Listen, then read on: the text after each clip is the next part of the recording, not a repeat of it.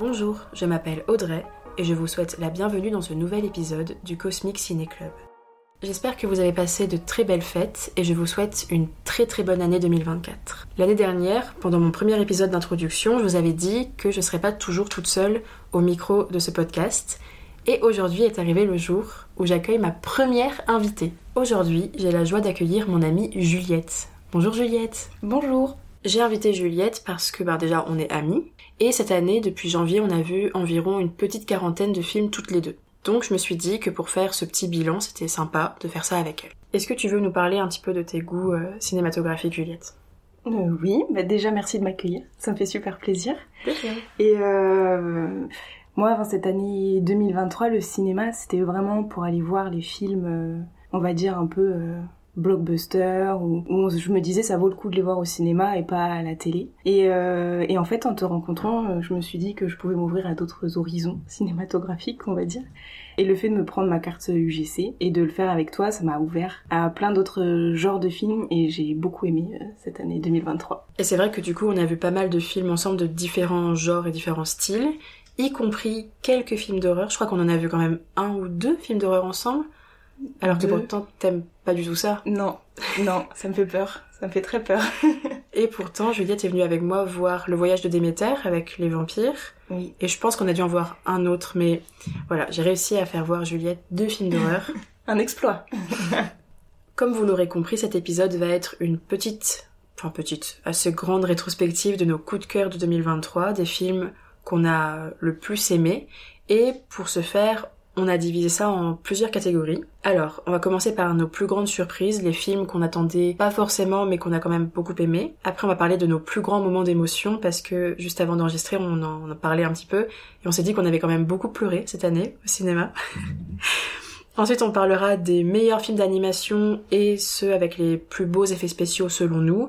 Et à la fin, on vous donnera nos plus gros coups de cœur, nos coups de cœur vraiment euh, absolus. Alors pour la première catégorie, on va commencer par nos plus grandes surprises, les films qu'on attendait donc pas forcément mais qu'on a quand même beaucoup aimé. Et moi, mon premier film qui a été vraiment une grosse surprise, c'est Sissou de l'or et du sang de Jalmari Elander. Alors ce film, vraiment, je m'attendais pas à l'apprécier autant. J'en ai absolument pas beaucoup entendu parler. Et en fait, pour dire rapidement de quoi il s'agit, c'est un chercheur d'or qui donc vient de trouver euh, très très grosse source d'or. En voulant euh, partir de son il tombe sur un patrouille de nazis qui va euh, évidemment vouloir piquer tout son or et donc il va se battre contre eux pour pouvoir garder son or. Et vraiment ce film, j'y suis allée un mercredi après-midi comme ça un peu par hasard et ben, j'ai adoré, j'ai trouvé le rythme vraiment euh, fou, ça s'arrêtait jamais, il y a vraiment aucun moment de répit dans ce film sauf au tout début mais après une fois que la lutte commence, on s'arrête jamais.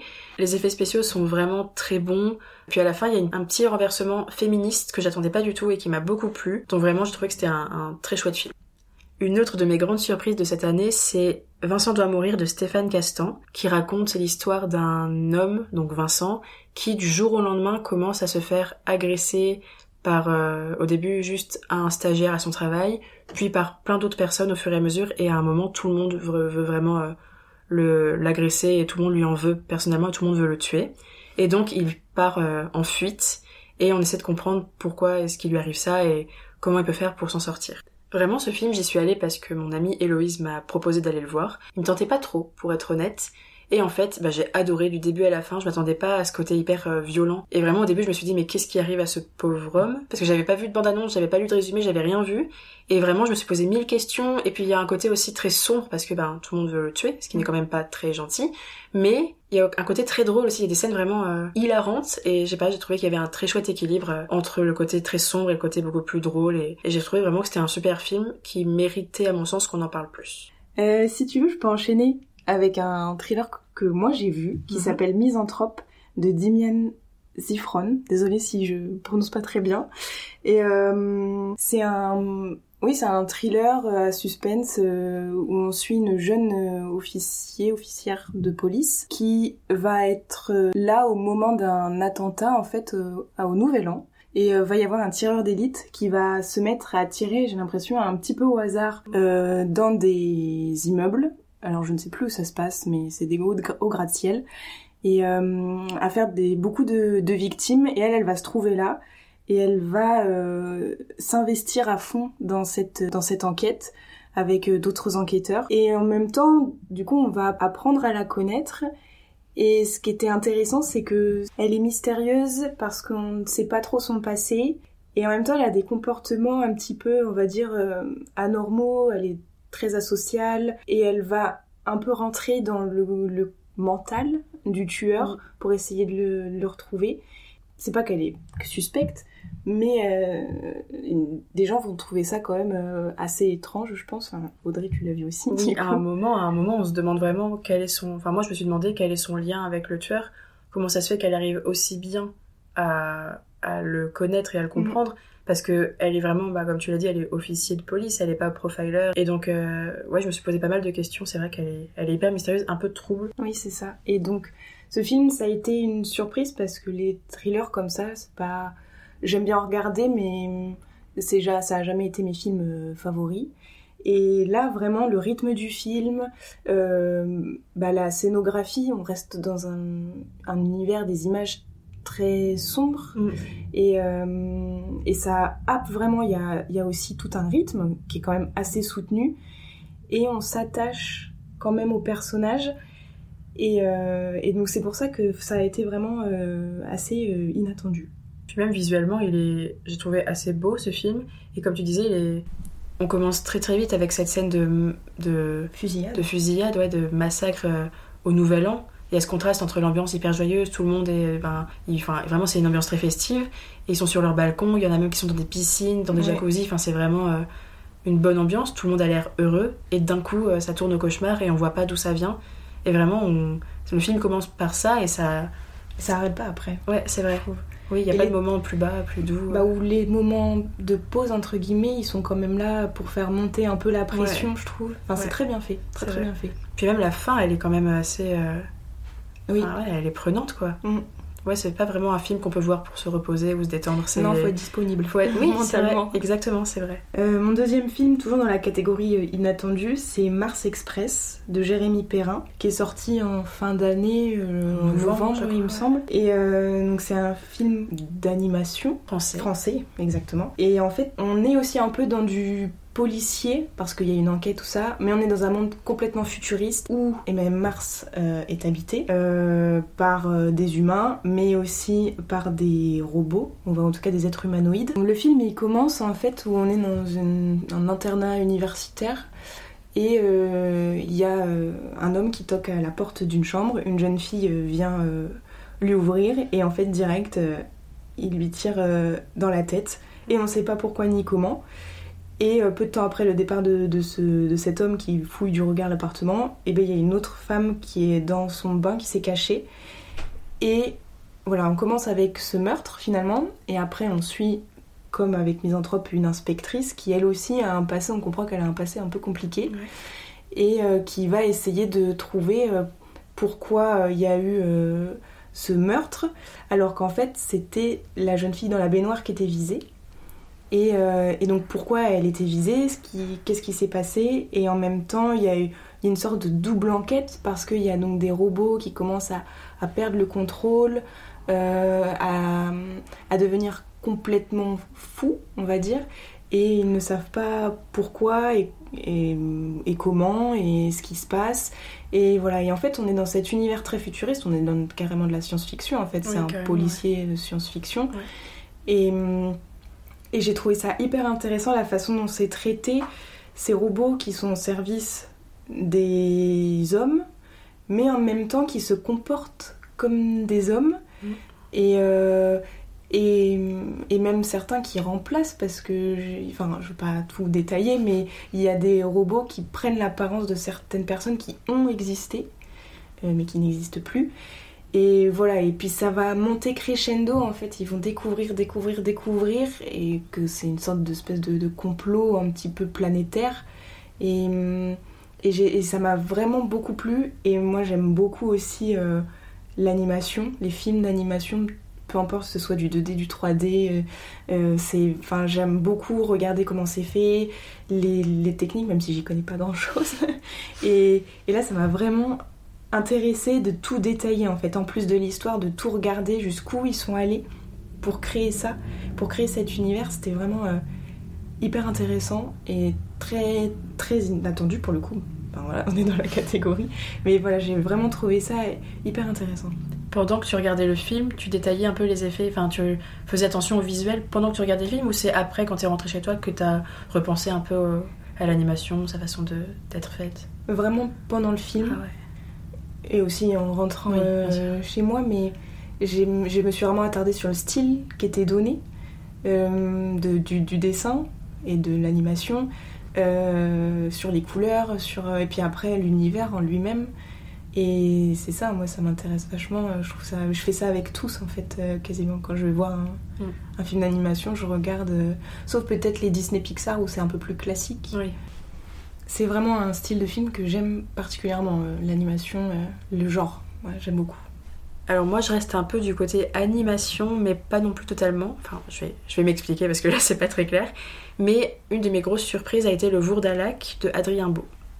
Alors c'est pas du tout de l'animation comme Mars Express ou comme d'autres films d'animation dont on parlera tout à l'heure. Mais euh, là c'est vraiment... Euh, bah, alors déjà c'est un film de vampire donc forcément j'allais... forcément j'étais destinée à aimer.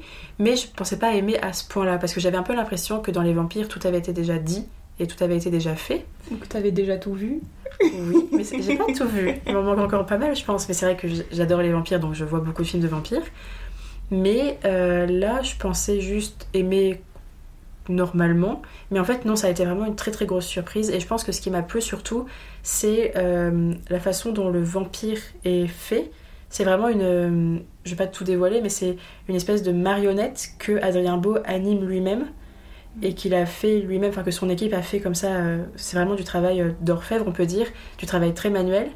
Et en fait, quand j'ai vu ce film, Adrien Beau était présent à la fin de la séance pour parler un petit peu de, son film et de sa façon de faire ce film-là. Et c'est lui qui a dit que le vampire était une marionnette.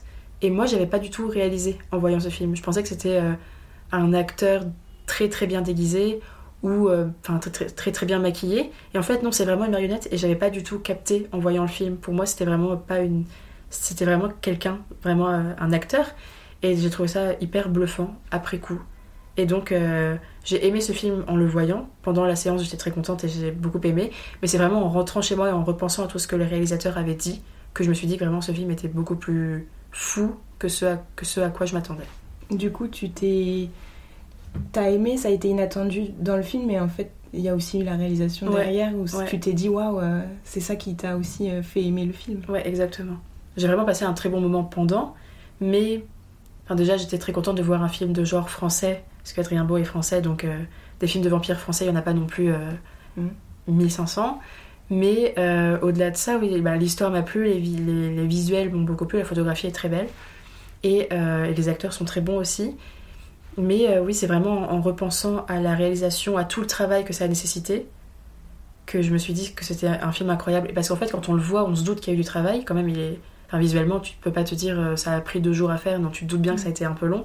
Mais quand, quand après, tu entends le réalisateur en parler, tu te dis que mais vraiment, ça a dû prendre un temps fou et c'est vraiment euh, beaucoup de réflexion, beaucoup de, beaucoup de travail. Et ce qui m'a plu aussi, c'est que c'est un film très familial, puisque il a dit que son frère avait fait la musique, puisque son frère est musicien et donc, du coup, c'est vraiment un projet familial qui a vraiment pris beaucoup de temps. Et, et je pense qu'il y a aussi le côté un peu. Euh, j'ai été touchée par ce travail euh, ensemble, ce travail long. Et donc, du coup, ouais, je pense que ça fait partie du fait que, je, que j'apprécie encore plus ce film après coup.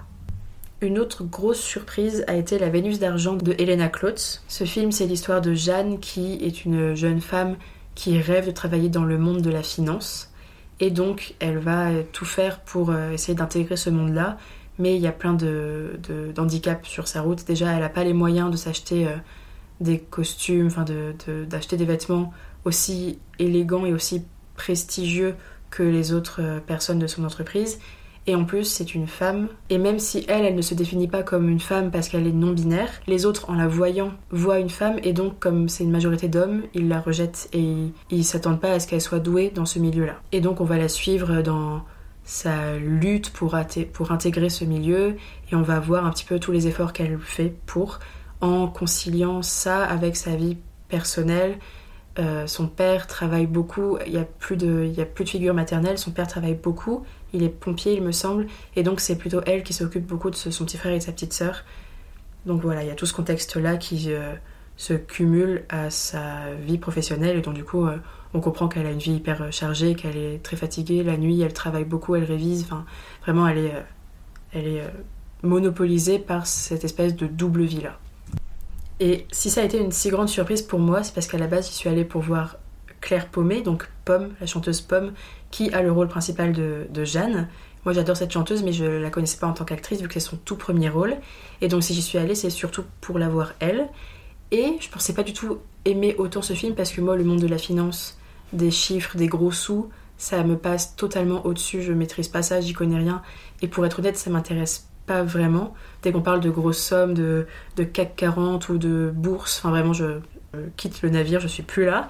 Et pourtant, là, euh, à certains moments dans ce film, quand elle, elle fait des grandes démonstrations, quand elle explique des trucs euh, financiers, enfin vraiment quand euh, ça parle d'argent, bah, j'ai trouvé ça hyper intéressant et j'ai été happée parce que ben c'est, je dirais pas que c'est simple la façon dont elle en parle dans le film, mais on a envie de l'écouter, on a envie de. Il y a un, côté un peu magnétique et mm. hypnotique dans ce film qui m'a beaucoup plu et qui m'a fait vraiment rentrer dedans, alors que ben, de prime abord, quelqu'un qui veut rentrer dans le monde de la finance, euh, ben, je, je, je, signe pas pour ça et en fait, ben, si.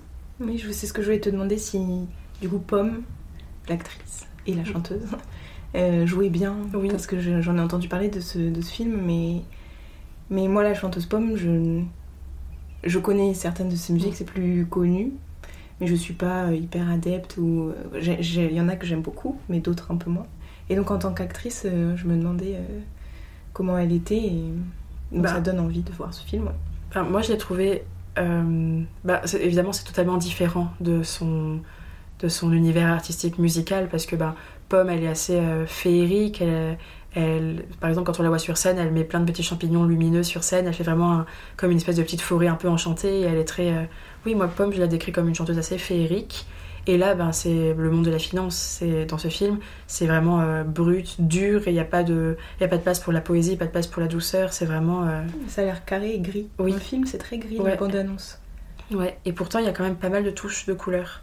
C'est ouais. Enfin, je peux pas tout dévoiler, mais oui, c'est vrai qu'il y a une ambiance très grise et pourtant des petites pointes parfois assez lumineuses qui sont assez belles.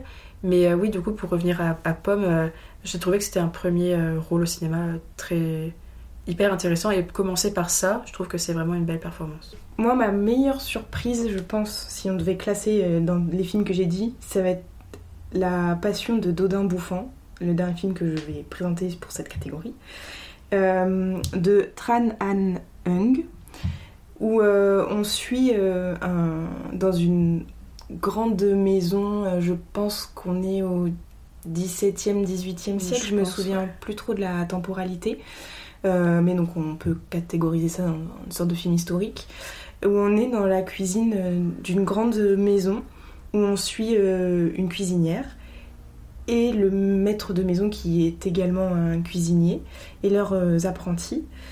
Et en, et en, fait, on va les suivre pendant tout le film faire à manger. Mm.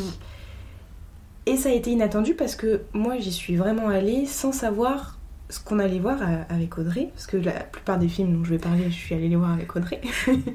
et euh, en fait, euh, en général, on fait une séance par semaine de cinéma. Et euh, mm. je lui ai dit, moi, qu'est-ce qu'on va voir cette semaine?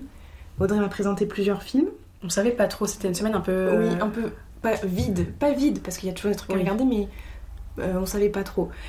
Et tu m'as envoyé deux ou trois films. Ouais. Et je t'ai dit, ah, oh, celui-là, il y a Juliette Binoche. J'aime beaucoup Juliette Binoche. Et euh, allez, on va voir celui-ci. T'as dit, ok, on y allait. La séance de 19h, on n'avait pas mangé. Grave et erreur. Et on savait pas qu'on allait voir un film où 90% des images, mm. c'est de la nourriture. Ouais. Des gens qui mangent ou des gens qui font à manger. Et de la bonne nourriture ouais, en plus. Et on a vraiment eu faim. Et moi j'avais dit à Audrey non mais après le film je rentre manger chez moi et tout. Et pas du tout en fait. On a pris un, un truc à manger en sortant du cinéma parce qu'on avait vraiment faim. C'était une vraie faim euh, bah, ce film donne faim. Mais mais donne faim de, de manière très poétique parce qu'il traite la cuisine avec beaucoup de poésie j'ai trouvé. Euh, c'est des recettes qui datent Ouais, traditionnelle française. Traditionnelle française, mais je pense que si on les cuisine aujourd'hui, on les cuisine pas pareil. Non, je pense. et en même temps, il y a une jolie histoire d'amour entre cette femme cuisinière et cet homme cuisinier. C'est une ode à la cuisine, une, ode à l'amour. Et ce qui est intéressant, et ça tu me l'as appris après coup, c'est que donc Juliette Binoche qui fait la cuisinière et euh, Benoît Magimel qui fait le cuisinier ont été euh, ensemble au début des années 2000, ont eu une fille ensemble. Mm. Et là, ils se retrouvent dans ce film et on voit qu'il y a quand même une complicité. Euh, enfin, moi, j'ai trouvé en tout cas qu'il y avait une complicité à l'écran, que c'était un, beau couple. Et euh, ça se sent. Et donc après, je suis allée me renseigner. C'est mon côté people. et, et, en fait, ils sont toujours, je crois, restés quand même en de bons termes. Mm. Et ce film, j'ai regardé, je crois, une ou deux interviews, a été un plaisir à tourner pour eux. Et ça a été un plaisir pour les yeux et les papilles imaginaires, on va dire, de, de regarder ce film. C'était vraiment incroyable. Ce qui était dommage pendant ce film, c'est qu'on n'ait pas les odeurs. Parce ah que ça devait sentir tellement bon dans, cette, cuisine, ça devait être vraiment incroyable. Euh, et, oui, Juliette disait qu'après on avait très faim, et c'est vrai. C'était une erreur de manger après. On aurait dû manger avant pour être. en même temps, si on avait mangé avant, peut-être qu'on aurait été frustré. Oui. Je pense qu'on aurait voulu remanger ou au moins prendre un dessert. Enfin, je sais pas, mais oui, oui, on avait vraiment faim. Et c'est pas le genre de film qu'on voit et après on se dit, bon ben, on a faim, on va faire un McDo. C'est. Enfin, non offense aux gens qui aiment McDo, moi, aussi, bien sûr, mais c'est pas le genre de film qui donne envie de faire de la malbouffe. On a envie de. De bien. Ouais. D'aller se faire un, un, bon resto traditionnel français, en fait. Bon, c'est pas ce qu'on a fait. C'est pas ce qu'on a fait. on n'a pas fait un McDo. Non. Mais euh, on a quand même, on a, on a bien mangé. Mais euh, oui, oui, c'est vraiment un film qui, qui, donne très envie de, même de se mettre à la cuisine. Oui. Et puisqu'on est dans les films appétissants, une de mes autres surprises de cette année a été Wonka, dont je vais pas beaucoup reparler parce que j'en ai parlé dans l'épisode sur les films de Noël. Mais donc on a vu Wonka ensemble avec Juliette. Et oui, c'est clairement un film euh, que j'attendais pas forcément à apprécier autant parce que comme je l'ai dit, comédie musicale, c'est pas forcément ma tasse de thé. Et pourtant là, bah, j'ai trouvé ça hyper prenant et très beau visuellement aussi, c'est plein de couleurs, ça pétille dans tous les sens. Ça pétille. ça pétille, et du coup, ouais, c'est vraiment un, très chouette film et je m'attendais pas à aimer autant. quand on allait le voir, j'avais oublié que Charlie la chocolaterie avait des chansons. Et c'est vrai que du coup, quand je me souviens du film, moi, le seul que j'ai vu, c'est celui avec Johnny Depp. Et oui, il y a des musiques, il y a des chansons, et je ne me souvenais plus. Et quand j'ai entendu Timothée Chalamet chanter dès la, première, chanson, je me suis dit, oula Et moi, les comédies musicales, euh, j'ai pas vraiment de d'avis, j'en ai, je crois, jamais vraiment regardé. Donc, euh, je peux pas dire si j'aime ou j'aime pas. Mais du coup, j'ai quand même été assez surprise que ce soit un film euh, comme ça. Et les chansons vont très bien dans le thème, les images sont magnifiques. Et euh, les effets spéciaux sont très bien réalisés, je pense aussi. On sent que c'est un film où les acteurs ont, à mon avis, je pense, pris du plaisir à faire. Et, euh, et, ça se sent en fait à l'écran et ça met vraiment de bonne humeur. Et ouais, c'était. Moi, moi j'ai bien aimé. C'est pas, c'était pas une surprise comme les trois que j'ai dit, mais, mais c'était un bon film. On va maintenant passer aux films qui nous ont procuré le plus d'émotions. Et pour commencer avec cette catégorie, je pense que le plus parlant quand on parle d'émotions, c'est un film qu'on a vu du coup ensemble et à la fin duquel on a beaucoup pleuré, toi comme moi. Ouais, genre 10 minutes après la sortie du cinéma et chez moi aussi. Vraiment le genre de film que tu vois et après tu pleures en sortant, tu pleures dans le tram, tu pleures chez toi, tu pleures. et il s'agit de The Well de Darren Aronofsky. Ce film, c'est l'histoire d'un professeur de littérature, je crois, anglaise, qui euh, souffre d'obésité morbide et qui ne donne ses cours que en, visio mais sans allumer sa caméra. Il est vraiment tout seul chez lui. Il a une amie qui est infirmière qui vient le voir régulièrement mais il, vit seul et, il donne ses cours sans que personne ne le voit. Et il sort jamais de chez lui aussi. Et il sort jamais de chez lui. Et un jour, il apprend que bah, là, son état de santé est devenu trop grave et il apprend qu'il va mourir. Et donc, il souhaite, avant de partir, renouer avec sa fille avec laquelle il n'a plus de contact parce qu'il y a, bah, quand elle était plus jeune, il a décidé de, de vivre avec euh, l'amour de sa vie, actuelle, enfin maintenant décédé, et donc il a quitté la mère de sa fille pour vivre avec cet homme qu'il aimait plus fort que tout, et donc il a plus de nouvelles de sa fille depuis ce moment-là. Et là, il décide de renouer avec elle pour pas partir sans lui dire au revoir. Ce film ben, m'a évidemment beaucoup touché de par son sujet. Évidemment, on parle d'un homme qui s'apprête à mourir et qui veut dire au revoir à sa fille et qui tente par tous les moyens de, de renouer contact avec elle Et donc c'est évidemment très touchant. Je pense que quand on parle de ça à n'importe qui, tout le monde est un peu ému à différents degrés, mais ça, on peut pas être impassible devant ça. Mais là, je sais pas, cet homme qui donc est en, en obésité morbide, hein, sa fille, elle est odieuse avec lui, elle, est, elle tient des propos vraiment très méchants, mais c'est pas, pas de la méchanceté pure, c'est juste parce qu'elle est blessée. Et enfin, je, sais pas, elle, souffre et donc du coup, elle lui en met plein la tête. Et donc, moi, ça m'a fait beaucoup de peine pour lui. Et lui, il est plein d'amour pour elle. Et même quand elle est méchante, lui, il dit c'est pas grave, je, t'en veux pas. Enfin, vraiment, ça m'a beaucoup, beaucoup touché. et en fait, il lui tend la main. Mm. Il essaye de trouver des... quelque chose pour, euh, pour la garder près de lui, enfin, pour faire en sorte qu'elle revienne le voir. Et donc, ça passe par les cours, en fait. Il lui demande. Euh, euh, ce qu'elle fait en cours de, français ou de littérature. Et donc, c'est par là qu'il va essayer de reprendre contact, en tout cas d'essayer de, communiquer avec elle. Et elle, elle se ferme complètement. Moi, j'ai trouvé son comportement tellement ouais, dur et ça m'a ça m'a brisé le cœur. Vraiment, j'ai eu le cœur brisé. Et, euh, et en fait, on, on apprend qu'il ne veut, il pourrait aller à l'hôpital parce que son amie infirmière euh, lui dit il faut que tu ailles à l'hôpital et que non, il ne veut pas y aller parce qu'il il dit qu'il n'a pas d'argent. Mm. Et, euh, et, donc il y a ça aussi, c'est que finalement il y a une sorte de, de résignation. Il, il, sait que c'est la fin et donc euh, il, il veut pas continuer. Et en fait, il est comme ça, je pense aussi, pour son, par rapport à son deuil de, donc de, cet homme qui était l'amour de sa vie, qui est euh, décédé. Euh, et, en fait, il s'en est jamais remis. Et, et donc, il y a ça aussi, on comprend cette histoire, on comprend son passé. Et tout, quoi. Enfin, c'est, moi, ça a été un, tout. Et mm. vraiment, je crois que ce qui m'a vraiment le plus touché, c'est les propos de, de, sa fille. Et même si on peut la comprendre, parce que son père est parti, ça complètement cassé euh, euh, sa cellule familiale, on elle va dire. était jeune, elle avait 6 ou 8 ans, je crois. Oui, c'était une enfant. Et après, je crois que la mère aussi, euh, ça l'a complètement bousculée. Enfin, toute la vie de cet enfant et du coup de sa mère ont été bousculées par le départ en fait de, de Charlie, qui est donc le personnage principal. Et, et, elle lui en veut énormément et c'est pour ça en fait qu'elle est méchante avec mm. lui. Mais moi, en fait, au début, j'ai pas vu le, le fait qu'elle lui en veuille. J'ai juste vu les propos méchants. Et c'est ça qui, qui m'a vraiment euh, touchée, quoi. Je pense que oui, c'est un film qui mérite un peu de lecture. Parce qu'au début, bah, on est tellement euh, triste pour cet homme qui s'apprête à mourir et qui, en plus, des années plus tôt, a perdu l'amour de sa vie, vraiment. Donc on est triste pour lui. Et quand on entend sa fille qui lui tient des propos absolument horribles, bah, on se dit que elle, elle est méchante et que c'est elle le méchant personnage de l'histoire. Et en fait, il n'y a pas vraiment de méchant personnage. Tout le monde a un peu ses, raisons d'être triste et ses raisons de se comporter de cette façon-là. Et, ouais, on, la comprend, mais c'est vrai qu'au début, mm. au, tout début, bah, on voit juste que c'est une adolescente qui tient des propos absolument horribles envers un homme malade. Et c'est vrai qu'au début, on peut se dire, mais faut qu'elle arrête, elle est juste horrible. Et en fait, oui, quand tu creuses un peu. Euh, oui, on comprend son comportement. Mm. Oui, oui, c'est sûr. Mais, elle n'est pas méchante qu'avec lui. Enfin, sans trop dire, elle est un peu odieuse avec un peu tout le monde. Et c'est justement, je pense, parce que bah, quand elle était jeune, elle a été abandonnée par son père. Elle s'est forgée une carapace un peu inatteignable et pour peut-être pas laisser les gens euh, mm. la blesser, elle s'est vachement renfermée sur elle-même et elle a adopté un caractère hyper hyper cynique et hyper. Euh, elle est un peu dans l'humiliation aussi, carrément même dans l'humiliation. Euh, dans... Elle le prend en photo, elle publie ça sur les réseaux sociaux.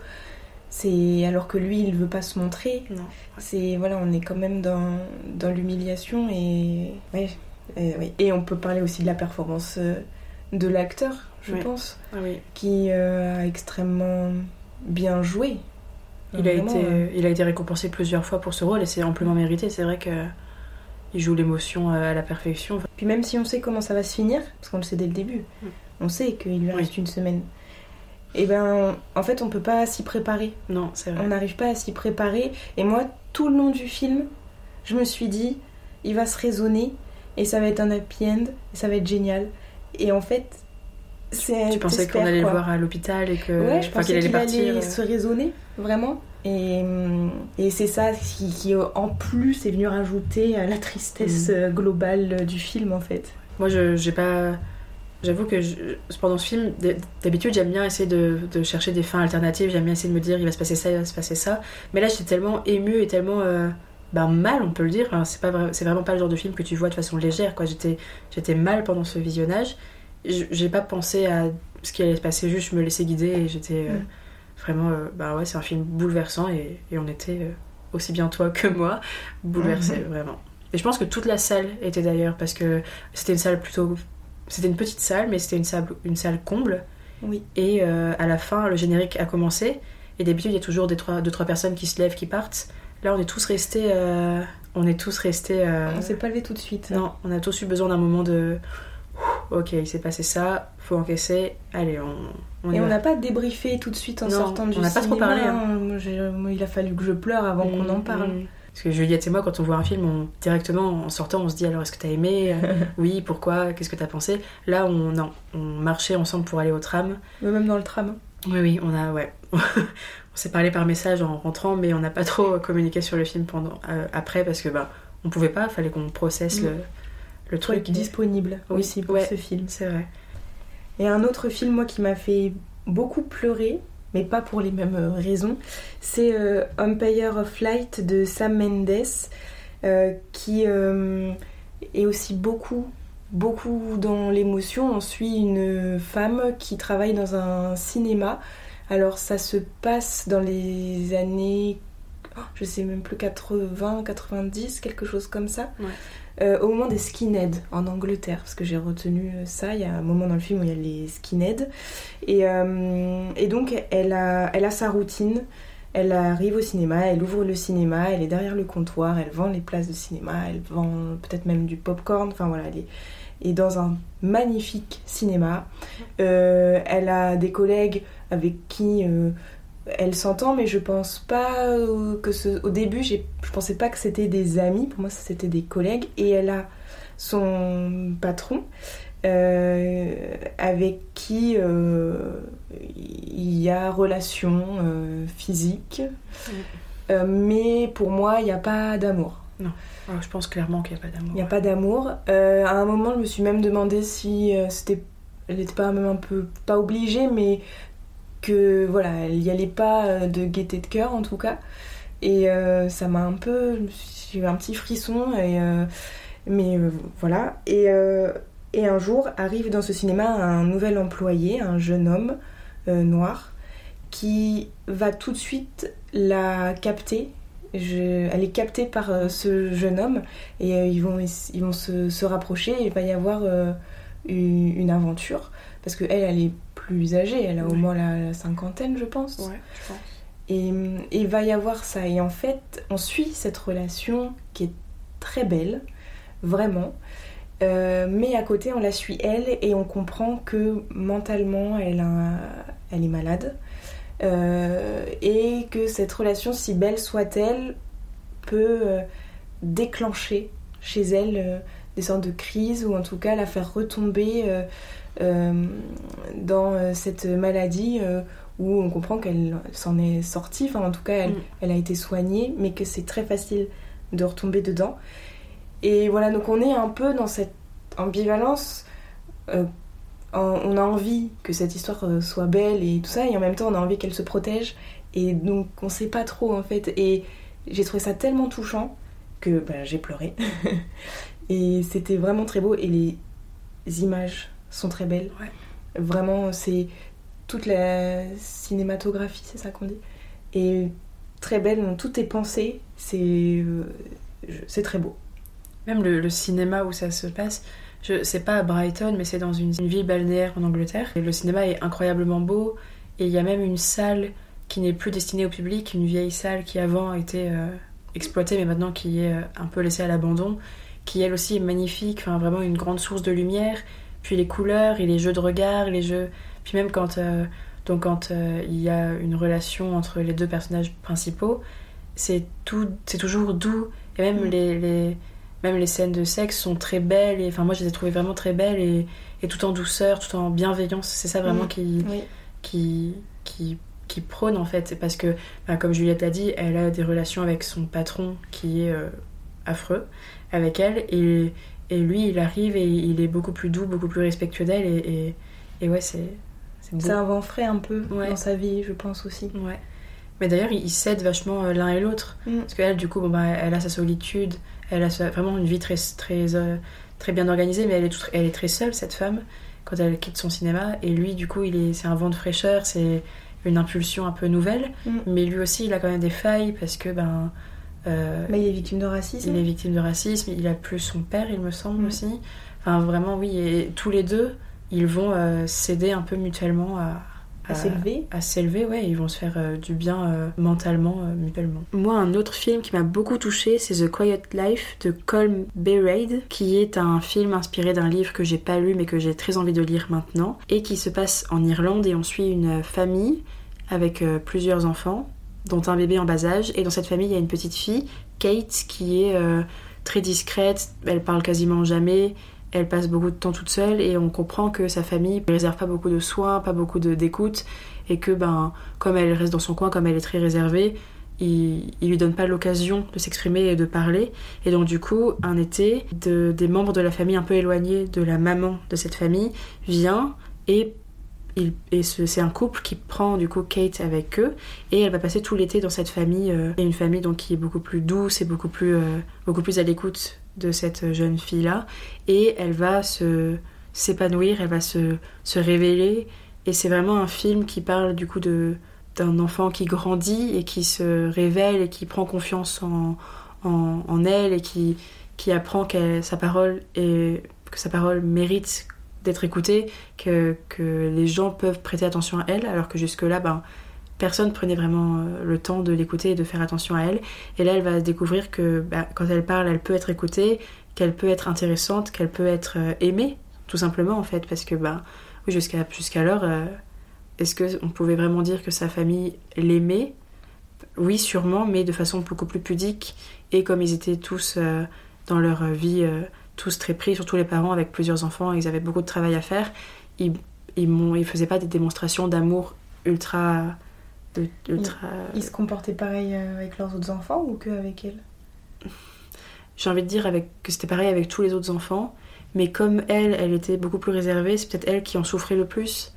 Et, euh, et les autres parlaient directement à leurs parents quand ils avaient un truc à dire. On les voit pas trop, mais les autres enfants s'expriment plus et sont plus. euh, ils rigolent plus, ils parlent plus déjà entre eux. Et elle, ben, du coup, elle parle pas à ses parents, elle parle pas à ses frères et sœurs, donc elle est beaucoup plus, beaucoup plus seule. Et je pense, oui, du coup, c'est elle qui en souffre le plus de cette situation. Et là, donc, euh, pendant cet été, dans, dans, la famille éloignée, elle va vraiment euh, se révéler et, et- et se mettre à briller. Et ça m'a beaucoup touchée parce que c'est bah, oui, c'est l'histoire d'une petite fille qui prend confiance en elle, qui découvre ce qu'est l'amour familial et qui. Ouais, c'est vraiment un film qui m'a. J'ai beaucoup pleuré à la fin de ce film. Je suis allée voir ce film à l'Utopia à Bordeaux. La spécificité de l'Utopia, c'est que à la fin des films, ils ne rallument pas la lumière dans la salle avant la toute fin du générique. Et moi, d'habitude, même si la lumière ne s'allume pas, je pars quand même parce que euh, des fois les génériques sont très longs et, je quitte la salle. Mais là, j'étais tellement touchée et j'étais tellement en larmes que je suis vraiment restée jusqu'à la dernière minute parce que bah, j'avais besoin de ce temps pour m'en remettre et j'avais vraiment besoin. J'y suis allée seule et j'avais vraiment besoin de, bah ouais, de, de me remettre de ce que j'avais vu. Pourtant, c'est pas spécialement triste. On parle pas de, de mort, on parle pas de. C'est pas comme The Whale. Non, pas du tout. Mais pour autant, bah, j'étais tellement contente pour elle, pour cette jeune Kate qui avait réussi enfin à, à, à s'affirmer et à prendre confiance en elle. J'étais tellement touchée par cette histoire que ouais, j'ai vraiment, euh, vraiment beaucoup pleuré et j'ai eu besoin vraiment de tout le générique, voire même un peu plus pour euh, me dire ok c'est bon, je peux aller dans la rue et rentrer chez moi sans que tout le monde me voit complètement euh, Mm. en larmes. Mais ouais, c'est vraiment un très beau film et je sais pas si le livre me ferait autant pleurer maintenant que je sais tout ce qui se passe. Peut-être que si, mais j'ai très envie en tout cas de, de lire le livre. Et le dernier film que j'ai envie d'aborder dans cette euh, catégorie émotion, c'est How to Have Sex de Molly Manning Walker. Alors j'ai conscience que c'est un film qui aborde un sujet assez dur et je sais que tout le monde n'est pas forcément prêt à entendre parler des thèmes de ce film. Donc si vous voulez passer, avancer de quelques minutes, je comprends totalement et vous êtes bien sûr totalement libre de le faire. N'hésitez surtout pas. Ce film parle de trois copines qui, pour la première fois, partent en vacances sans leurs parents. Elles partent sur une île pour faire la fête pendant euh, toute la durée de leurs vacances et donc on, les suit dans, leur préparation de, des soirées, le choix de leur tenue euh, et on les suit surtout dans leurs premiers euh, émois amoureux. C'est la première fois donc elles sont sans leurs parents et donc libres entre guillemets et elles veulent vraiment plaire et le but de ces vacances pour les trois, c'est de perdre leur virginité. Et donc elles vont rencontrer des garçons et il va y avoir un rapprochement euh, entre certains. Et l'une des trois filles va euh, se faire euh, violer par l'un des garçons. Et à partir de ce moment-là on va la suivre avec son on va suivre tout son raisonnement mental et tout son raisonnement psychologique. Elle va se faire des reproches à elle-même elle va s'en vouloir elle va s'en vouloir elle-même. Elle va avoir honte et elle va cacher ça à ses copines. Et donc son comportement va évidemment changer du tout au tout. Elle va être un peu plus distante, un peu moins euh, concentrée sur le fait de faire la fête, bien sûr, parce qu'elle vient de vivre un truc horrible. Et donc on, la suit comme ça euh, avec euh, ce qui vient de lui arriver et comment elle essaie de s'en sortir. Alors là, évidemment, c'est une émotion encore totalement différente de celle ressentie dans tous les autres films qu'on a abordés, parce que c'est, ben, j'étais pas triste, mais j'étais excessivement en colère. J'étais vraiment, bah, au début il y a le choc, bien sûr, et puis oui, après la, la colère, parce que ben toujours, je veux vraiment jamais en dire trop, mais ce mec ne, ne, se fait aucun reproche à lui-même. Pour lui, il s'est rien passé de grave, alors qu'elle, elle est bah, clairement et à, et raison traumatisée. Et lui, il continue sa vie comme si de rien n'était, alors qu'il bah, vient de, de, gâcher la sienne à elle. Et donc, euh, et ouais, c'est vraiment un film très dur et qui m'a. Euh, bah, encore une fois, on, on l'emploie souvent ce mot, mais faut être disponible aussi pour voir ce film.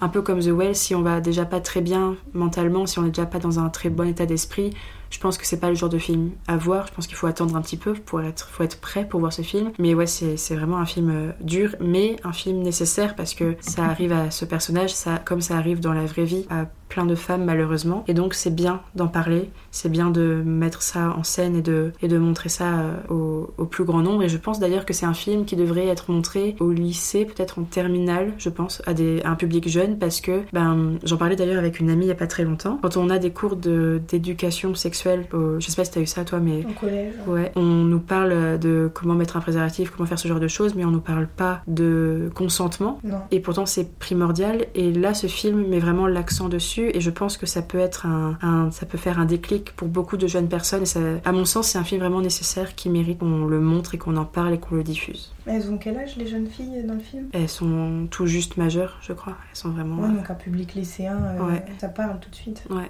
C'est pour ça que je dis terminale parce que ben, seconde c'est peut-être un peu tôt. Après il y a une question de sensibilité aussi et comme je disais, tout le monde n'est pas prêt à voir ça parce que c'est quand même très graphique. Vraiment c'est visuellement on, voit tout ce qui se passe. On peut pas euh, se dire peut-être que ou c'est vraiment très très explicite et donc ça peut choquer. J'en ai conscience, mais c'est quand même à mon sens important d'en avoir conscience et de se dire que bah, ça existe et c'est pour ça qu'il faut absolument parler de consentement, parler de respect, parler du droit de dire non. Et enfin voilà, c'est un film à mon sens très dur mais hyper nécessaire et hyper important. Après avoir beaucoup parlé d'émotion et de sensibilité, on va essayer d'être un petit peu plus légère et on va parler maintenant des meilleurs films d'animation ou du moins de ceux qui nous ont le plus plu. Est-ce que tu veux commencer Juliette? Bah oui, je veux bien parce que comme je l'ai dit tout à l'heure, les films d'animation c'est quand même quelque chose que c'est ça, c'est mon truc. Euh, je vais commencer par Suzume de Makoto Shinkai. Encore pardon si je le prononce pas bien. Euh, donc c'est un film d'animation japonais qui pour moi est dans la tradition japonaise du film d'animation dessiné en 2D euh, avec euh, beaucoup de poésie, beaucoup de, belles illustrations. Il y a des choses, on, dirait des, tableaux, de la peinture, vraiment c'est quelque chose que j'aime beaucoup. Et donc Suzume, c'est une jeune lycéenne tout à fait normale. et un jour en allant au lycée en vélo, elle croise un, jeune garçon qui va lui demander si euh, elle sait s'il y a des ruines pas très loin. Et donc elle lui indique les ruines. Et puis elle passe son chemin et en fait en croisant ce garçon, elle s'est dit qu'il était plutôt mignon. et c'est vrai, c'est vrai qu'il l'est. Oui. et, euh, et elle trouve sa question tellement étrange que en fait elle va le suivre et elle va se retrouver euh, dans les ruines qu'elle lui a indiquées Et au centre d'un bâtiment complètement délabré avec les vitres brisées, où on sent que c'est abandonné depuis des années et des années et des années, il y a une porte. Et on ne sait pas ce que cette porte fait là. Et la curiosité va l'emporter. Heureusement, parce que sinon il n'y aurait pas de film. Euh, et elle va ouvrir cette porte et euh, elle va se retrouver. Alors je, ne sais même plus ce qu'elle retrouve derrière cette porte, mais en tout cas, on peut considérer ça comme une autre dimension, un monde parallèle. Et euh, elle va trouver, je crois, une petite statuette de, chat et qui va se transformer en vrai chat, qui va parler, qui va dire son nom et qui a une voix toute mignonne. Moi, je trouve qu'elle a une voix toute mignonne. Et ce jeune garçon qu'elle a croisé va lui dire qu'il fallait surtout pas euh, qu'elle ouvre cette porte. Et effectivement, il y a une espèce de quelque chose qui s'échappe de cette porte, donc ils vont réussir à la fermer. Elle va retourner au lycée et en fait là de loin, elle voit qu'il y a une espèce de colonne de fumée qui s'échappe de l'endroit où il y a les ruines et qu'il n'y a que elle qui la voit. Et elle y retourne et elle l'aide ce garçon à refermer cette porte. Et en fait, il lui explique que du coup, il est gardien de plusieurs portes comme ça qui se promènent dans le Japon et qu'il ne faut surtout pas euh, les ouvrir parce qu'il y a un espèce de ver géant qui est là pour provoquer des tremblements de terre en fait. Et voilà, et en fait, euh, elle va l'aider dans sa quête, surtout que bah, lui il est un peu handicapé dans le sens où à un moment il se fait transformer en chaise. Donc c'est pour ça qu'elle le fait à sa place aussi. Sacré handicap. C'est compliqué pour tenir une clé et fermer une porte. Et voilà, et donc on est vraiment dans ce monde de l'imaginaire, dans ce monde du rêve, que moi j'adore. Je suis extrêmement fan de tous les films de Miyazaki par exemple, où on retrouve ça en fait, cet imaginaire complètement fou, où moi je me demande où est-ce qu'ils vont chercher mm. tout ça, et je me laisse complètement porter par, euh, par ce genre euh, d'histoire. Et je trouve que les films d'animation japonais sont les meilleurs pour ça en fait. Ça a vraiment tout un style, on, sent que c'est japonais, on sait que c'est japonais et que même si en France ou dans d'autres pays il y a de très bons films d'animation, et eh ben c'est pas pareil. Et donc ça porte autrement et j'ai trouvé ça vraiment super. Alors moi je vais partir dans un tout autre univers et je vais parler de Super Mario Bros le film de Michael Jelemic et Aaron Ordvas qui alors j'aurais pu le mettre dans les surprises en vrai parce que bah, je m'attendais pas à passer un aussi bon moment mais l'animation quand même euh, prime sur, euh, sur la surprise donc je le mets dans cette catégorie là. C'était à mon sens un très très bon film j'ai parlé il y a pas longtemps avec un, connaisseur de jeux vidéo qui me disait que souvent les films tirés de jeux vidéo sont pas toujours très bons et que souvent c'est décevant. Et là, il était d'accord avec moi pour dire que Super Mario Bros. le film est très bon. Et moi, je, jouais beaucoup à Mario quand j'étais petite et j'ai retrouvé toutes les références à Mario que j'avais quand j'étais plus jeune. J'ai retrouvé plein de petits clins d'œil, j'ai vraiment retrouvé l'univers. Alors ça faisait un peu plus, peut-être un peu plus moderne par certains aspects, mais parce qu'au début on suit. Euh, Mario et Luigi qui sont du coup des, plombiers dans, leur, euh, euh, dans une vraie ville et on les suit donc on voit des voitures, on voit tout ça qu'on ne voit pas forcément dans les, jeux Mario mais on tombe très vite quand même dans l'univers des jeux on, a vraiment ce sentiment d'être projeté dans un univers d'arcade où il faut sauter par-dessus des choses, se pencher, se baisser, courir pour échapper aux, méchants, aux carapaces, euh, à tout vraiment tout l'univers de, Mario. Et le but final, c'est quand même de sauver la princesse, comme dans tous les jeux, bien sûr. Et donc voilà, on est vraiment projeté là-dedans et j'ai trouvé ça brillant. Les, les, visuels sont très beaux, les, chansons sont géniales. Il y a notamment euh, Bowser qui a un solo au piano qui est, à mon sens, génial, en VO comme en VF, et c'est rare d'ailleurs, mais là, les deux sont très très bien. Et non, vraiment, c'est un, super film. Et ce qu'on ce qu'on disait avec euh, cette connaissance qui aime beaucoup les jeux vidéo aussi, c'est que nous, on a passé un bon moment parce que ben, du haut de notre vingtaine, on avait toutes les références d'enfants, mais euh, il y avait des enfants dans la salle quand on est allé le voir, et les enfants passaient un très très bon moment aussi, alors que pourtant, ben, de leur jeune âge, ils n'avaient pas toutes les références que nous on avait. Et donc du coup, nous on passait un bon moment parce qu'on a vu des références, on a vu des tas de petits clins d'œil, et eux passaient un bon moment parce que ben, c'était hyper divertissant, hyper, euh, hyper enthousiasmant, et ils étaient heureux de voir ce film très drôle et très dynamique et vraiment un très bon film. Et donc du coup, je me suis vraiment dit que c'est un film un peu universel qui peut plaire aux très jeunes enfants comme aux adultes, comme aux ados. Enfin, c'est vraiment un film qui peut toucher un peu tout le monde et, j'ai vraiment passé un, très très bon moment avec ce film. Et pour rester dans cette thématique du jeu, je vais parler de Donjons et Dragons, l'honneur des voleurs de John Francis Daly et Jonathan Goldstein. C'est vraiment un film tiré du jeu de rôle Donjons et Dragons, qui est un jeu que moi je, ne connais pas, j'y ai jamais joué, mais j'étais quand même très curieuse de voir ce film. J'aime beaucoup les ambiances un peu, euh, un peu fantastiques, un petit peu comme ça, différentes de notre monde à nous, bien sûr. Et j'ai adoré ce film, j'ai trouvé que le rythme était vraiment très très bien mené, la narration elle est très, elle est très vive et c'est vraiment un film euh, qui qui happe le spectateur et qu'on a du mal à lâcher. L'humour aussi, il y, en a beaucoup et j'ai beaucoup ri. Et surtout, les effets spéciaux sont, euh, sont euh, bah, très bons à mon sens. À un moment, il y a une espèce de, chat, une panthère, un chat, un gros chat, une panthère qui a, euh, je crois, deux queues avec des têtes. Enfin, je sais plus trop, mais enfin, vraiment une créature féline qui m'a bluffé. Enfin, je sais pas, ce film m'a beaucoup plu et ben, je m'attendais c'est pas vraiment une surprise parce que je pensais, je, me doutais que j'allais passer un bon moment, que j'allais être très divertie et que j'allais passer un, moment vraiment intéressant, mais je pensais pas à ce point-là.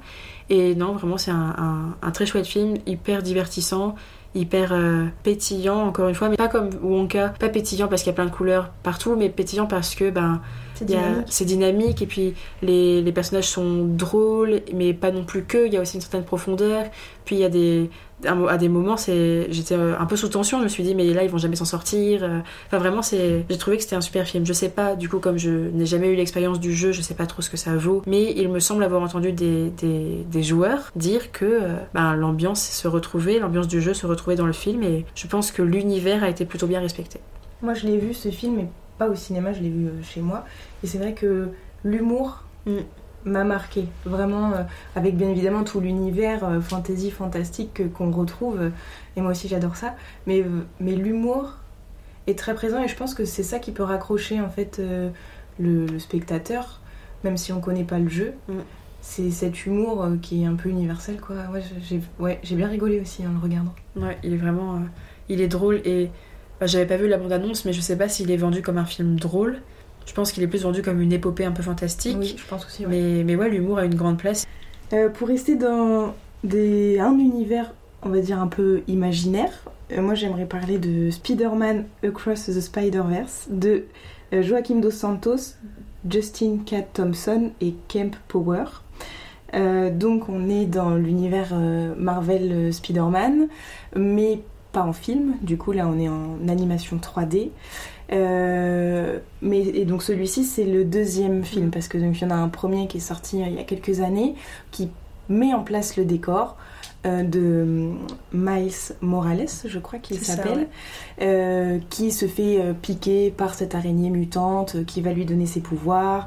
Et on a déjà un aperçu du multiverse qu'on connaît chez Marvel euh, parce que il va rencontrer euh, d'autres euh, Spider-Man qui viennent d'autres univers et qui sont de tout genre, de tout âge. Et ça, je trouve ça très mm. cool d'avoir intégré ça et que ce soit pas juste un film de super-héros homme. Et donc là, on est dans le deuxième où on suit toujours ce jeune adolescent qui essaye de jongler entre sa vie d'adolescent et des études et sa vie de super-héros. Mais euh, je sais pas, on sent que ben voilà, c'est compliqué avec sa famille, qu'il a du mal à le à garder ça secret. En même temps, euh, ses amis qu'il s'est fait dans le premier, euh, qui viennent d'autres univers, lui manquent parce que ben ils ne viennent pas de son monde. Et alors, je ne sais plus exactement comment ça se fait, mais il va se retrouver projeté dans ce multiverse aussi et rencontrer vraiment en fait des milliers et des milliers de Spider-Man complètement différents. Il va y avoir le Spider-Man cowboy, il va y avoir le Spider-Man, euh, euh, ben, je crois qu'on retrouve le cochon, il va y avoir le Spider-Man enceinte, il va y avoir un skater hyper charismatique.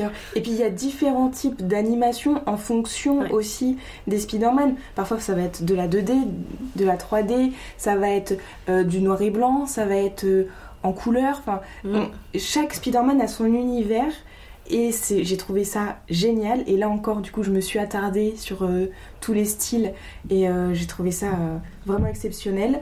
Et après, on rentre dans l'intrigue où il y a un, super vilain, super méchant qui sévit. Et donc, ça va bousculer un petit peu l'ordre de l'univers et de tous les univers en fait de tous les Spider-Man et je n'en dis pas plus et en plus c'est quand même assez compliqué Ouais. à raconter et à expliquer parce qu'il y a tellement de choses en fait Mm.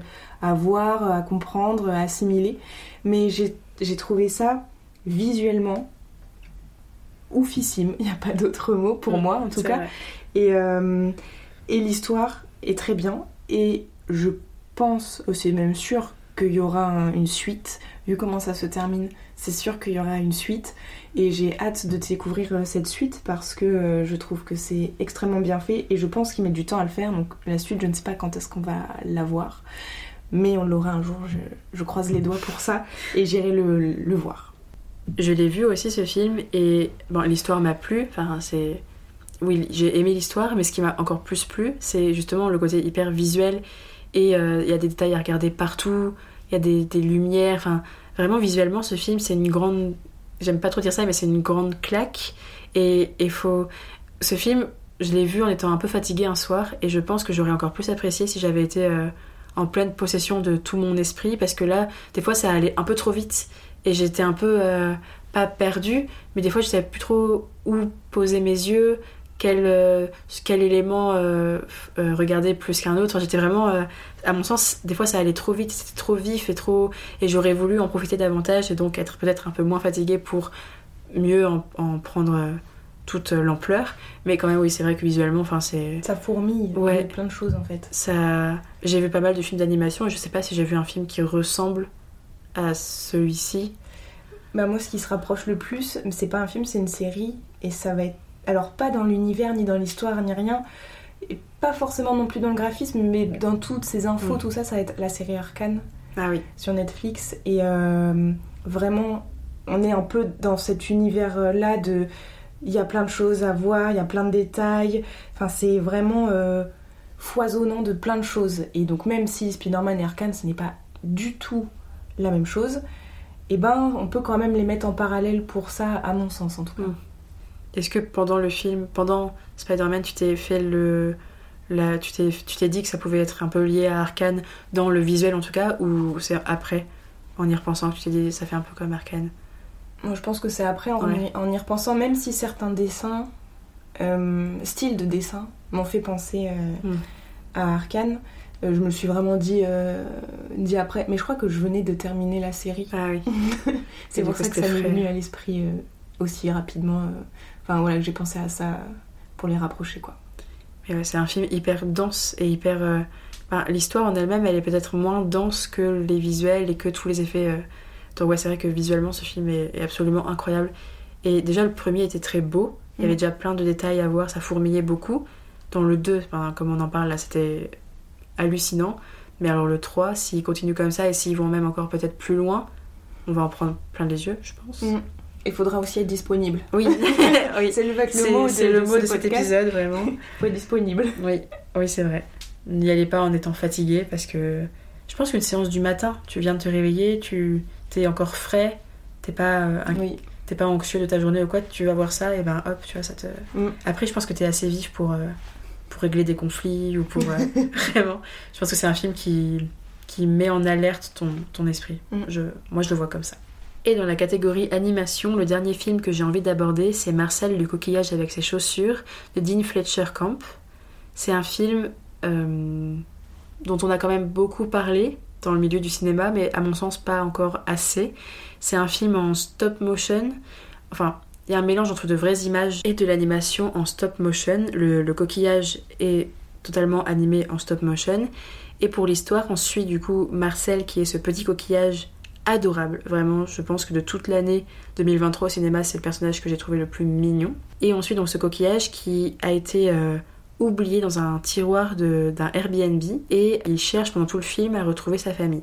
Et il est filmé par un, un nouveau client de ce Airbnb qui le trouve et qui du coup décide de- d'en faire un peu un documentaire parce que c'est un coquillage qui parle, c'est quand même pas commun. Et qui parle et qui a des chaussures, important. Et, euh, et donc voilà, ça va être cette histoire-là de ce petit coquillage qui cherche par tous les moyens à retrouver sa famille. Et comme euh, le nouveau client du Airbnb met ses vidéos sur les réseaux sociaux, ça prend une ampleur incroyable. Tout le monde, le monde entier est au courant de l'existence de Marcel. Et donc tout le monde va vouloir l'aider. Et il y a vraiment toute une histoire autour de ça. Et j'ai trouvé ce film hyper surprenant, hyper intelligent et, et très doux aussi. On s'attache vraiment beaucoup à ce petit personnage. D'ailleurs, il n'est pas tout seul, il y a aussi sa grand-mère qui est un coquillage elle aussi. Et on s'attache vachement à eux, ils sont tout mignons et hyper vulnérables parce que Marcel, je saurais pas dire l'âge qu'il a, mais c'est un enfant, un coquillage enfant. Et euh, donc il a des, réflexions d'enfant, il a une vision du monde qui lui est très propre. Et, c'est vraiment, euh, bah, c'est vraiment totalement différent de ce qu'on peut voir d'habitude. Et puis, enfin, je sais pas, ça m'a un peu fait penser au petit Nicolas d'une certaine façon parce que, ben, comme je disais, c'est un, enfant qui a ses, mots d'enfant et qui a sa vision du monde très enfantine. Mais en même temps, Marcel, il est quand même euh, hyper mature pour son âge. Il a des propos euh, ouais, de, de, de grands et des préoccupations surtout de, de, grandes personnes. Et il y a vraiment un contraste du coup entre son âge de petit personnage, de petit coquillage et sa façon de voir les choses qui parfois est très surprenante. Et il apprend parfois même des choses à, à l'humain qui le filme. Il lui apprend... Euh, euh, soit à voir la vie autrement, soit des, choses, des, vraies choses, euh, des vrais faits. Il lui apprend des vrais, des vrais faits. Et, ouais, ce film vraiment, il est d'une grande douceur et, et, il est hyper original déjà dans son histoire et dans son traitement. Euh, si tu me permets, Audrey, j'aimerais terminer la catégorie animation avec Élémentaire de Peter Sohn. Euh, qui euh, est un Disney Pixar. Et que serait l'animation sans Disney Pixar Que Je ne sais pas. Et donc élémentaire, on suit une jeune fille euh, qui est faite de flammes dans une famille de personnes fait de flammes dans un quartier de personnes fait de flammes dans une ville où cohabitent du coup euh, et eh ben ces, ces flammes là mais aussi euh, des personnages faits d'eau, d'air et de terre. On est dans les quatre éléments en fait. Et cette euh, jeune fille elle aide son père dans leur boutique qui s'apparente à une petite supérette mais aussi pâtisserie boulangerie mais comme ce sont des flammes ils mangent du charbon et ils font du charbon. Et elle, elle est là pour reprendre la boutique de son père. Son père aimerait aussi beaucoup qu'elle le fasse, mais on sent que euh, elle le fait pour lui faire plaisir et que elle, elle a des envies d'autre chose, mais elle ne sait pas encore vraiment de quoi, mais elle a des envies d'autre chose. Et un jour, énervée parce qu'elle a du mal à canaliser son tempérament de feu.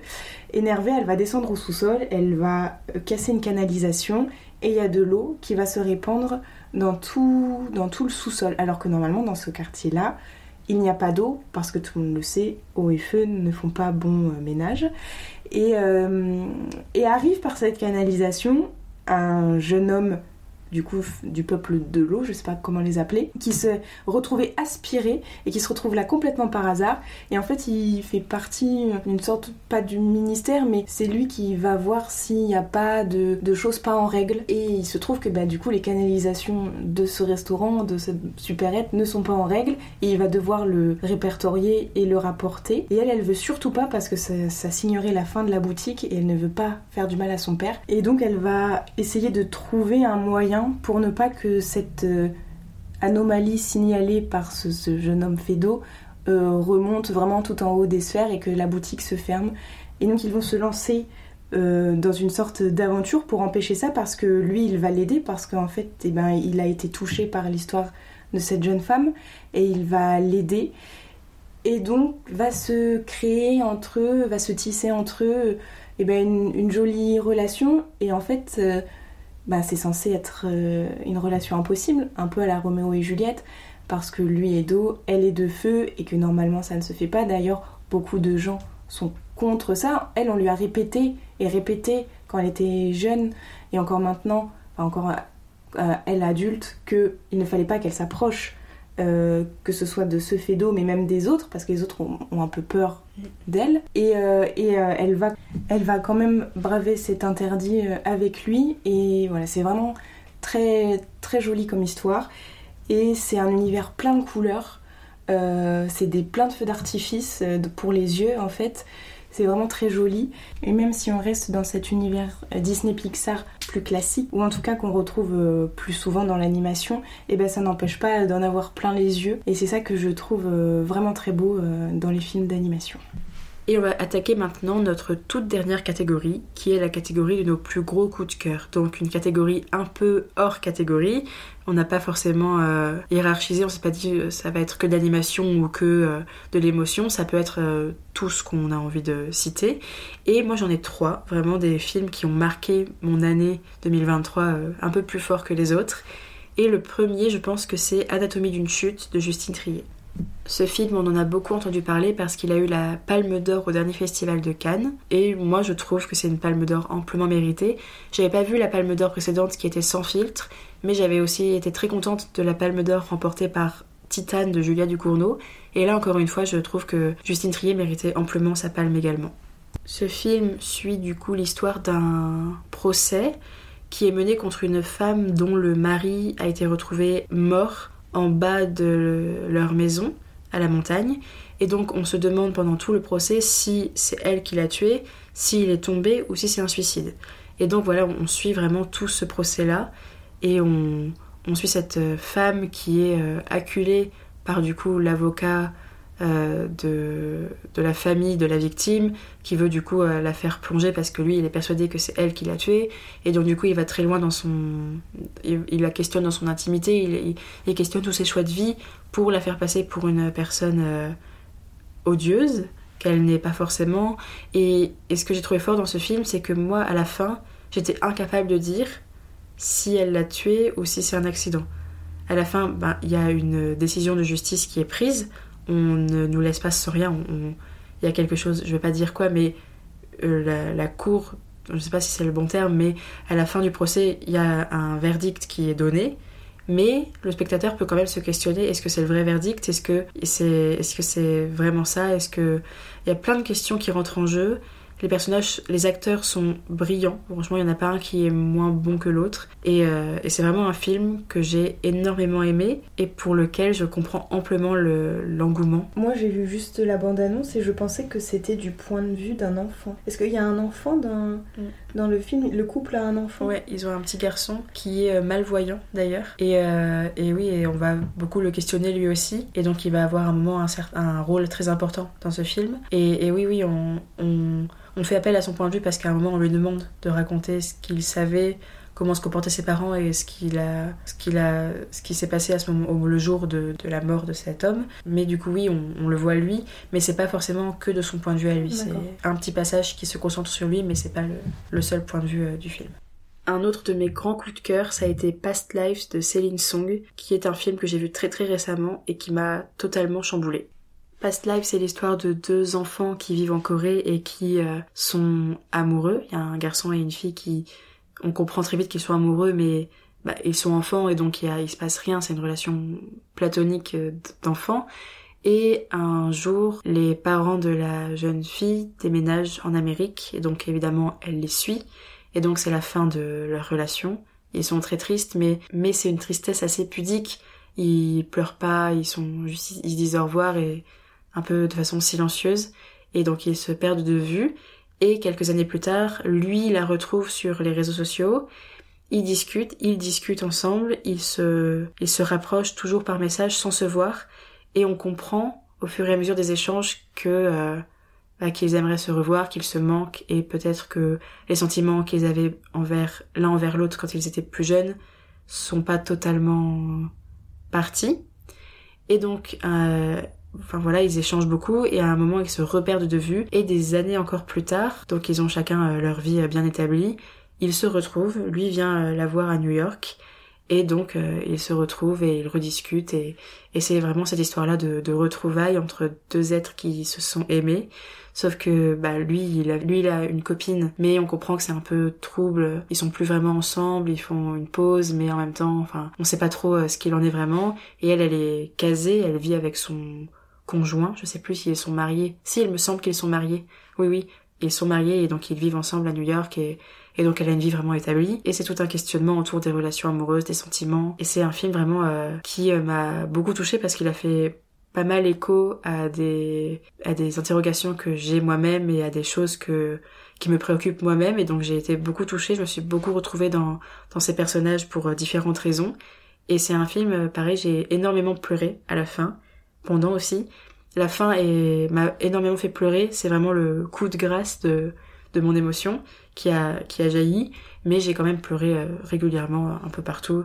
Quand ils sont plus jeunes, un peu plus vieux et encore plus vieux. Enfin, vraiment, j'ai pleuré tout le long du film, je pense. Mais euh, ouais, vraiment, c'est un film qui m'a énormément bouleversée et je pense que je vais m'en souvenir très très longtemps. Euh, pour rester dans les films émouvants et touchants, moi, l'un de mes coups de cœur, ça a été Tony en famille de Nathan Ambrosioni, euh, avec euh, Camille Cotin comme actrice principale. Et euh, moi, Camille Cotin, je l'ai découvert dans une série dans 10%. Et je l'ai tout de suite trouvée géniale en tant qu'actrice.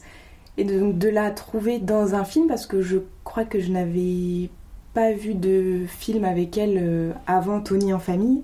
Et j'étais très heureuse de la retrouver dans un rôle complètement différent parce que dans 10%, c'est une femme hyper active, dans son travail, à 1000%, et, et donc qui n'a pas forcément la place pour euh, la vie de famille.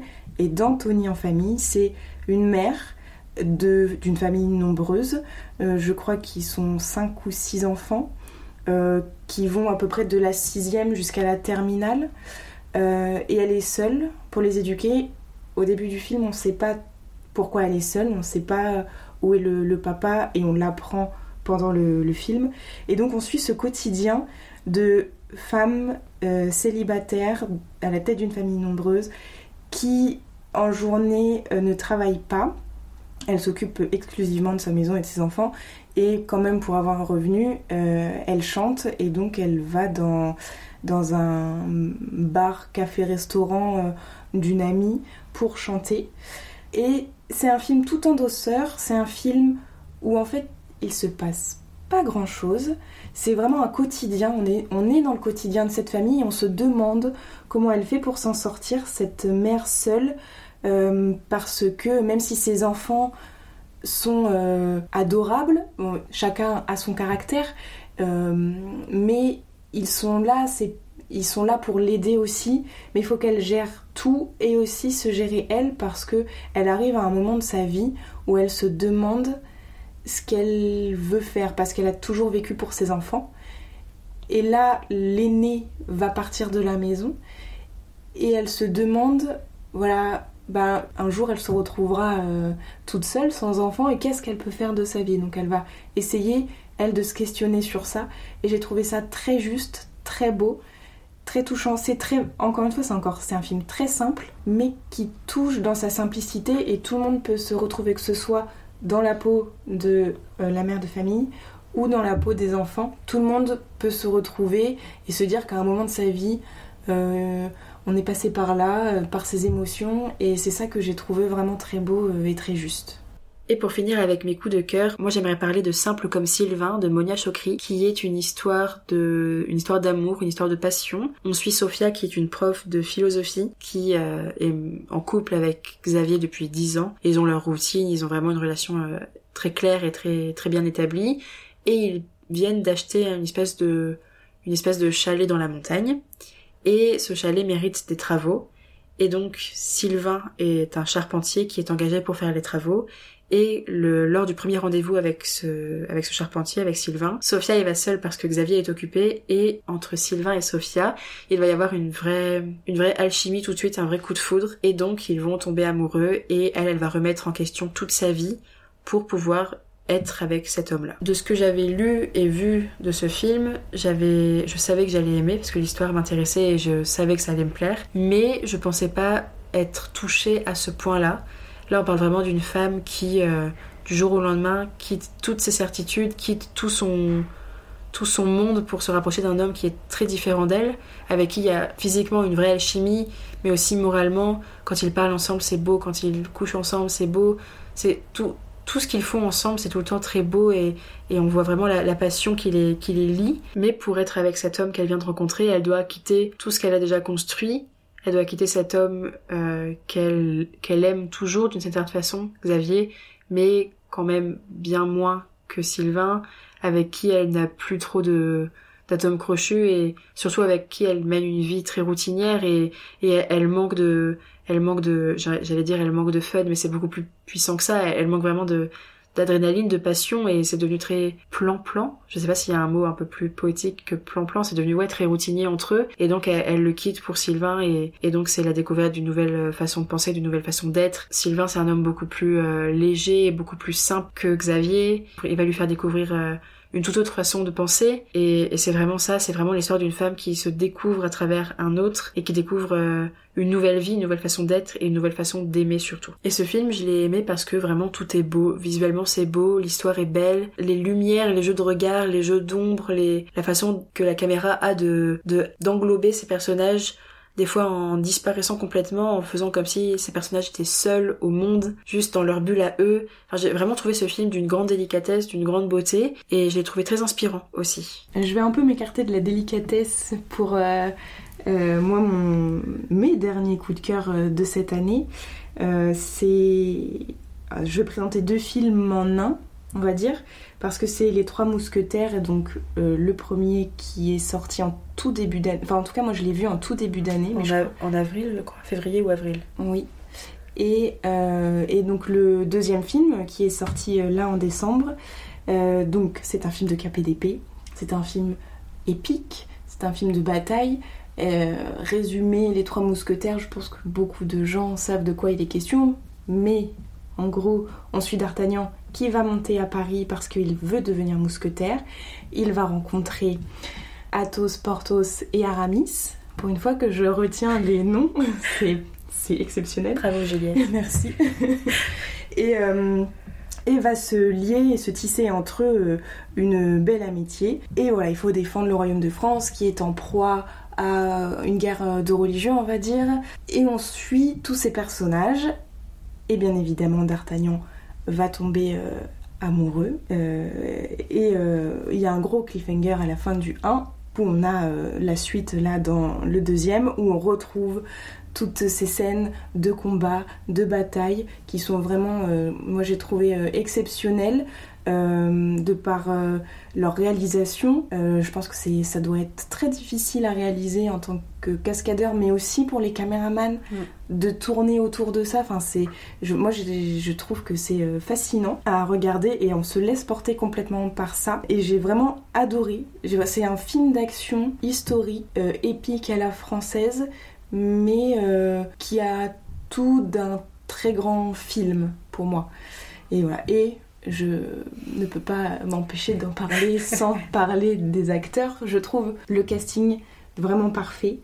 Euh, que ce soit donc euh, pour les acteurs qui incarnent euh, donc les mousquetaires, donc François Civil, Pio Marmaille, Vincent, Cassel, et Romain Duris. Et Romain Duris, merci. Mais pour également Eva Green qui joue Milady et qui nous donne une Milady pleine de contrastes et pleine de profondeur et c'est la, c'est la méchante, parce que Milady, c'est toujours la méchante dans Les Trois Mousquetaires. Mais on comprend pourquoi c'est la méchante. On comprend euh, son passé, on comprend euh, ce qui, ce qui l'a rendue comme ça. Et j'ai trouvé ça très bien de faire euh, une histoire à la méchante, on va dire, et pas que de tout donner au, héros, finalement. Et donc la, la fin du 2, on pourrait penser qu'il y ait un troisième, mais apparemment, euh, c'est pas d'actualité, donc c'est un peu dommage parce que c'est pareil, y y a, c'est une fin ouverte. Il y a re un cliffhanger, il y a re une fin euh, ouverte. Donc je pense qu'il se laisse la possibilité d'en faire un troisième si, jamais euh, le 2 plaît. Mais en tout cas, pour l'instant, c'est pas prévu.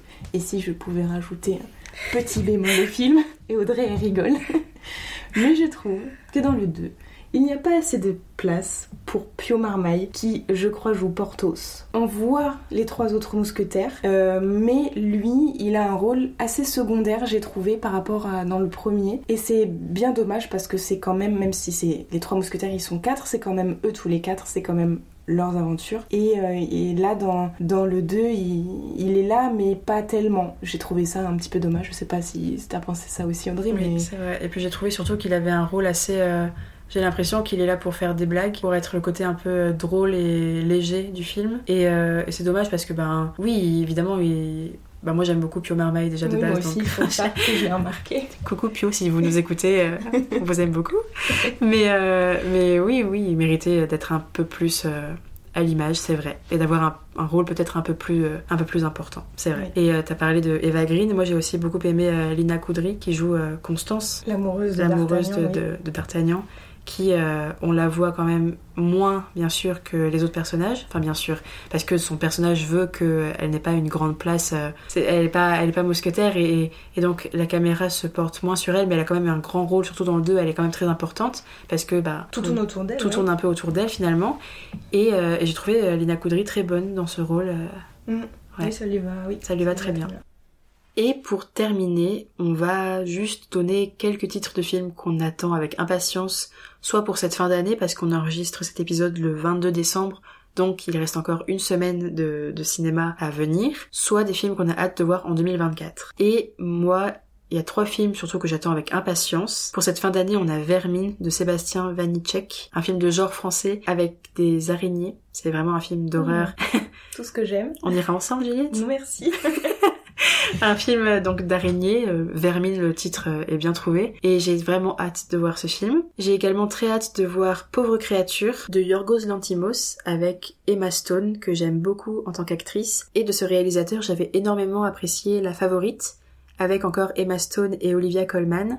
Et donc là, j'ai super hâte de voir Pauvre créature, qui a l'air assez perché, assez original, et j'ai vraiment hâte de me plonger dans cet univers. Je, je suis vraiment très impatiente et très intriguée. Et le dernier film pour lequel j'ai énormément d'impatience, lui il viendra dans longtemps je pense, peut-être fin 2024, c'est Nosferatu de Robert Eggers. Robert Eggers que j'aime énormément, qui a fait euh, entre autres The Lighthouse avec Robert Pattinson. Et donc là, il s'attaque à la figure emblématique de Nosferatu. Et comme je l'ai dit un peu plus tôt, et comme je l'ai déjà dit euh, dans d'autres épisodes, j'adore les vampires. Donc là, vraiment, je... C'est un vampire Oui, Nosferatu, ouais, c'est un des premiers vampires emblématiques euh, de, de la littérature et du cinéma.